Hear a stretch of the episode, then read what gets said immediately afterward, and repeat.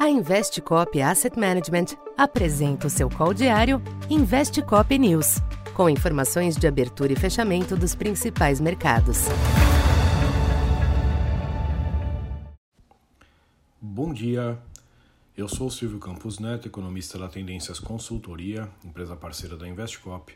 Hoje, dia 15 de dezembro, falando um pouco da expectativa para o comportamento dos mercados nesta quinta-feira, os mercados internacionais retomam um tom negativo nesta manhã, com os agentes se apegando aos sinais do Fed de que pretende subir os juros além do precificado e mantê-los por um longo período.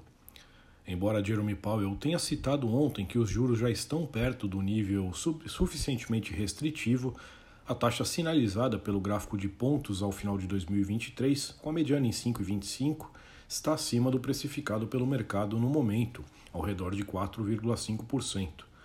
Além disso, o Fed demonstrou bastante cautela em relação a eventuais cortes, mantendo projeções de juros altos também em 2024. Com isso, os índices futuros em Wall Street exibem perdas consideráveis nesta abertura, próximas a 1%.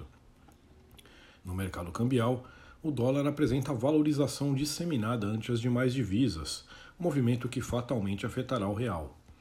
O dia lá fora tem como destaque outras decisões importantes de bancos centrais, no caso o Banco Central Europeu e o Banco da Inglaterra, que também devem desacelerar o ritmo de alta dos juros para 50 pontos, mas reforçar que a batalha contra a inflação deve prosseguir. Na China, os dados de atividade de novembro decepcionaram, o que ajuda a explicar a pressa do governo em reduzir as restrições ligadas à Covid. Diante da perspectiva de um melhor desempenho da economia chinesa em 2023, as commodities têm ganhado certa sustentação. O petróleo ainda tenta avançar marginalmente nesta manhã, com o Brent na faixa de 83 dólares. Já o minério de ferro voltou a subir nos mercados asiáticos.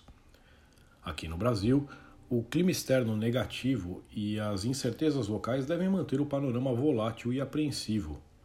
Ontem, houve certa melhora à tarde após declarações mais comedidas do futuro ministro Haddad, mas as preocupações com os rumos econômicos do novo governo e o tamanho do rombo fiscal previsto pela PEC não autorizam bom humor.